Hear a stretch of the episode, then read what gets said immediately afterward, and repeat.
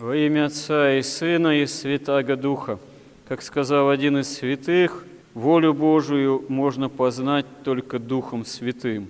Но воля Божия о каждом человеке, о всем человечестве, чтобы мы спасались в общении с Ним, с Богом. А о каждом отдельном человеке, конечно, есть тоже своя воля, свой промысел Божий, но человеку часто свойственно пребывать в определенном таком недоумении, а как быть, а что делать, а какой житейский выбор совершать, или а как спасаться, вот, как сделаться христианином. Но вообще очевидно должно быть для верующего человека, что спасаться, сделаться христианином можно только с Божьей помощью. Да и правильный житейский выбор какой-либо тоже можно совершить только с Божьей помощью. Ну, если ты совершил неправильный какой-то выбор, можно с Божьей помощью дело как-то поправить. Не всегда возможно исправить какие-то сами житейские обстоятельства или следствия этих обстоятельств, если уже много дров наломал.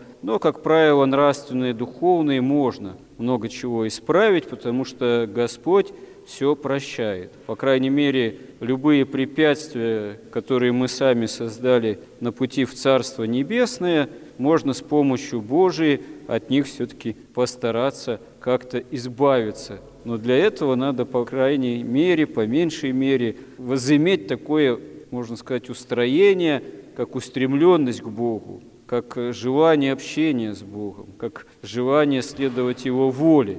Иногда люди приходят в храм – и даже, можно сказать, заявляют, заявляют даже на исповеди, там как-то такой своего рода протест в отношении к Богу, озвучивают иногда прям даже свой ропот некий. Ну, например, приходит человек и говорит, вот я не могу без неба, имеется в виду, оказывается, там летчик бывший, и вот его лишили возможности летать, там уже возраст, или даже он там до пенсии не доработал, но уволили на несколько лет раньше, чем он рассчитывал, и все – я, говорит, э, жить не хочу. У меня на земле без неба ад. Ну, конечно, небо физическое тоже хорошо, особенно если человек привык чем-то таким непустяшным заниматься, ощущать себя тоже кем-то. Но любое, так сказать, небо физическое, это не есть еще небо духовное, Царство Небесное. А кто может лишить человека Царства Небесного, неба духовного?